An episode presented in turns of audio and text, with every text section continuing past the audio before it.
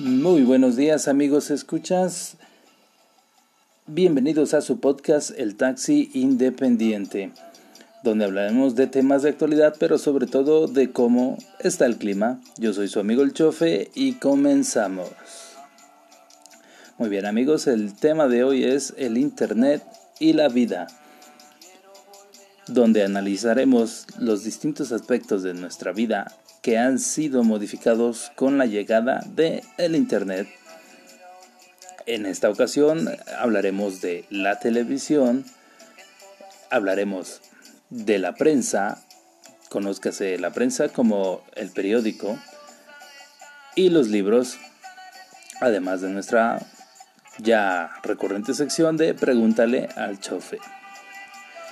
Bien, hablando de la televisión, Sabemos que pues es un medio de comunicación masiva que ejerce una atracción sin límites sobre las sociedades y que se ha convertido en parte de la cultura pop con características muy particulares. Como lo sabemos, desde la invención de la televisión generó un enorme impacto en la sociedad, ya sea como medio de comunicación o también de hablándose del aparato en sí mismo.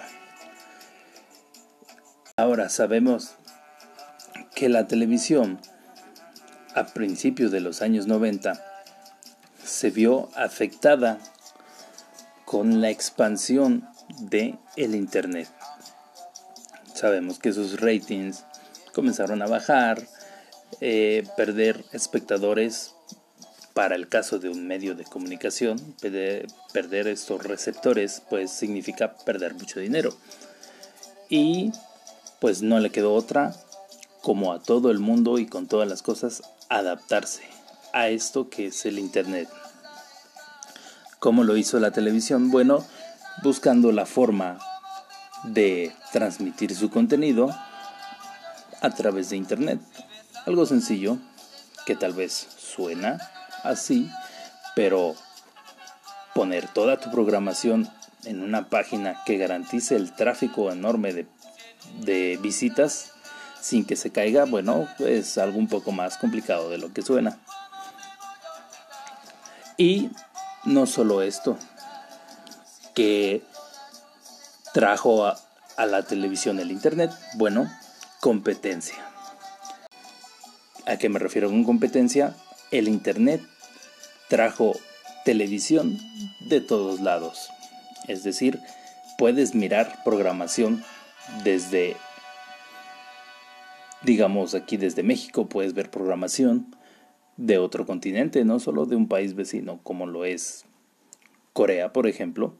Hay una tendencia en jóvenes de mirar contenido coreano, dorama, que es un dorama, pues básicamente es una novela coreana cosa que hace 20 años era casi imposible de, de pensar eso. Pero hoy en día, gracias al Internet, es posible y muy común. Entonces, pues se vio, aparte en la necesidad de la televisión, buscar formas de adaptarse al Internet, bueno, debe buscar formas de mejorar su contenido porque su competencia ya no es solo la cadena televisiva de otro canal, sino otra, otro sistema televisivo de otro país completamente accesible. Ahora, hablando de la prensa, llámese periódico, pues es una de las cuestiones más evidentes porque con la televisión y el internet, bueno, Ambos usan la tecnología de una pantalla para ver el contenido. Pero en el caso del periódico, pues la diferencia es mm, muy evidente. Un periódico eh, escrito, pues eh, bueno, lo correcto es impreso, pues es principalmente es tangible, lo puedes tocar, es físico. Y un periódico digital, pues no goza de esta capacidad. Pero en cuestión de contenido, pues es básicamente Lo mismo incluye su trabajo periodístico, incluye investigación en ambos, eh, en, en ambos medios, tanto el periódico digital como el periódico tradicional. Ahora, aquí hay una cuestión.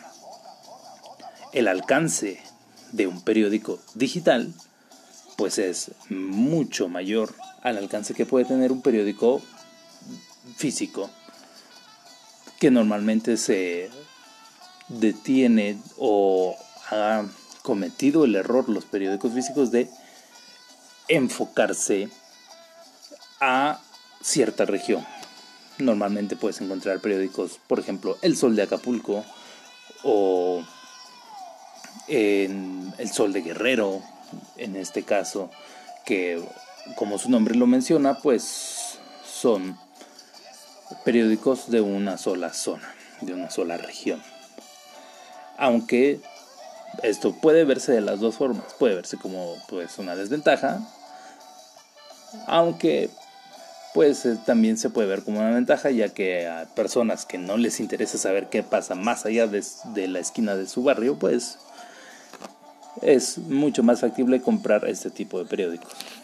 Pero, volviendo a lo central, la difusión de un periódico digital es superior, ya que el conocimiento de noticias, de hechos de otros países es mucho más fácil y rápido, casi al momento en que lo conozcamos a través de un periódico digital pero pues no todos son ventajas.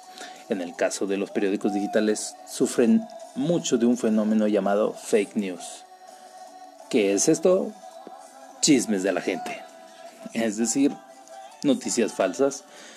Los periódicos digitales son mucho más propensos a sufrir de esto, ya que desgraciadamente nuestra sociedad no es acostumbrado a analizar la procedencia de alguna nota o investigar la fuente de cierto artículo que hayamos leído en internet, lo cual propicia la propagación de las fake news y puede causar distintas distintos efectos en la sociedad. Ahora, hablando de otro medio impreso, como lo son los libros, igual que en los periódicos digitales a un periódico tradicional, un libro eh, impreso a un libro digital, eh, pues su, una de las diferencias, principalmente pues, la física, el libro digital no es tangible, pero aquí la cuestión, un periódico, pues lo lees, lo desechas. Un libro normalmente puede irse a tu biblioteca. Pero, ¿cuántos libros pueden caber en un cuarto? ¿En un mueble? Te aseguro que no más de un millar. Dependiendo, obviamente, del tamaño del libro. Esto no pasa con los libros digitales, ya que los libros digitales en tu dispositivo que usas para comunicarte, puedes portar miles y miles de libros. Y no solo libros de los comunes, como normalmente encuentras en una librería tradicional. Los más famosos o los de mayores ventas encuentras. En el caso de los libros digitales, puedes encontrar libros que ni siquiera existen en, su, en una edición impresa. Ahora, muy bien, la discrepancia que hay entre los lectores de, libros es que los libros digitales no te transmiten sensaciones, ¿no? Que bueno, yo discrepo un poco en esa cuestión, ya que la imaginación puede verse activada tanto al leer algo en digital como en físico. Pero ellos al decir sensaciones se refieren normalmente al olor y sensación de un libro nuevo o un libro viejo, no sé, dependiendo de tu gusto. Pero esas son cuestiones ya más como lo dije hace un momento, de gustos. Por cuestiones de practicidad, bueno, el libro digital obviamente lleva las de ganar. Y bien, como ven amigos, estos temas, como estas cosas tan sencillas y simples que parecían hace unos años, a excepción un poco de la televisión, claro, pero cómo han cambiado, han tenido que modificarse, evolucionar con la llegada del Internet. Vamos a una breve pausa en lo que preparamos la pregunta al chofe. Sigo con ustedes amigos, no se vayan.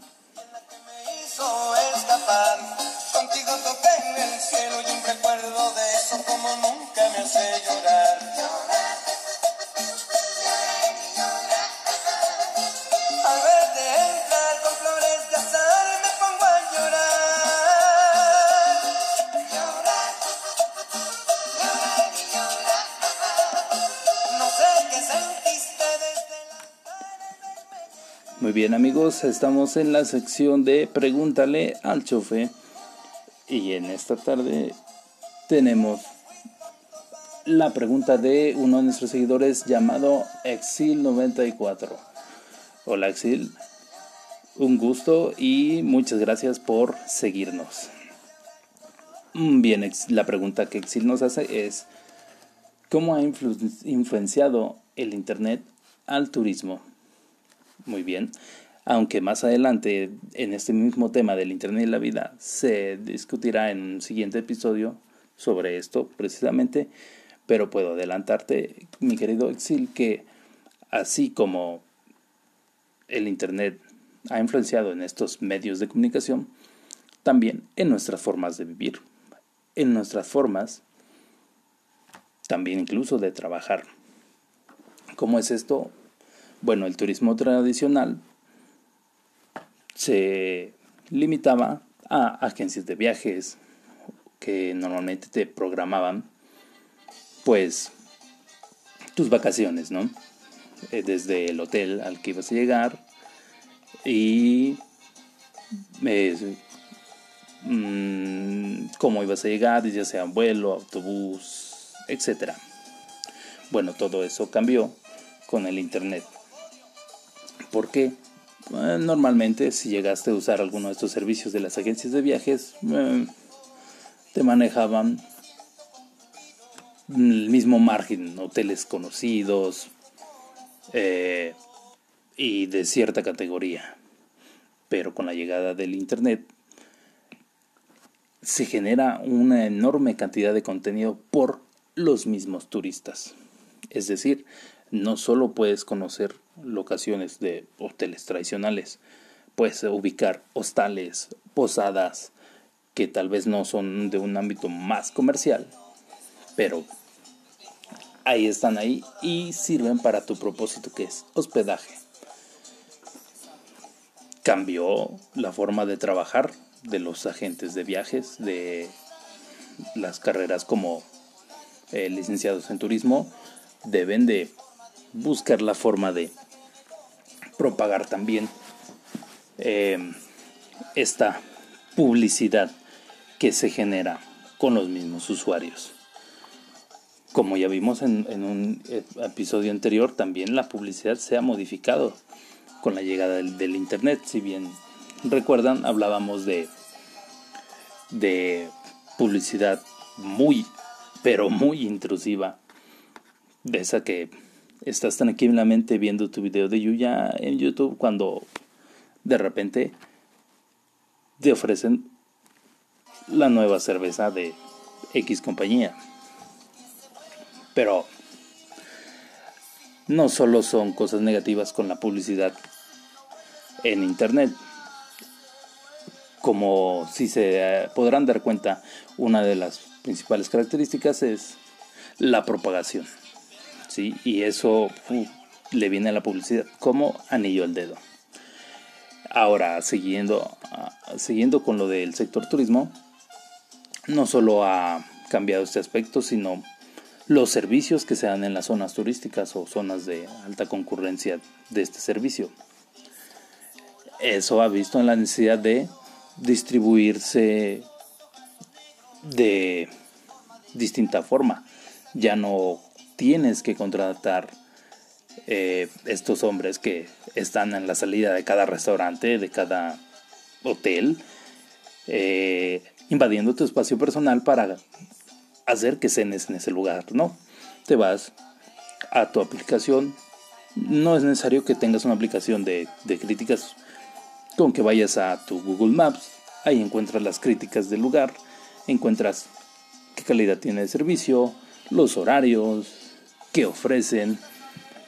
Entonces, como negocios físicos es muy importante adaptarse a estas cuestiones, a estas ventajas que te ofrece el Internet.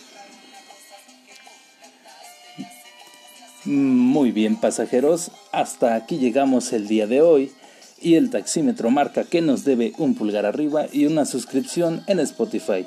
Búscanos en Twitter y Facebook como taxi-independiente y síguenos. El próximo episodio será el Internet y la vida, sección 4, donde hablaremos de música, deportes y más cosas. No azotes la puerta al bajar. Hasta la próxima.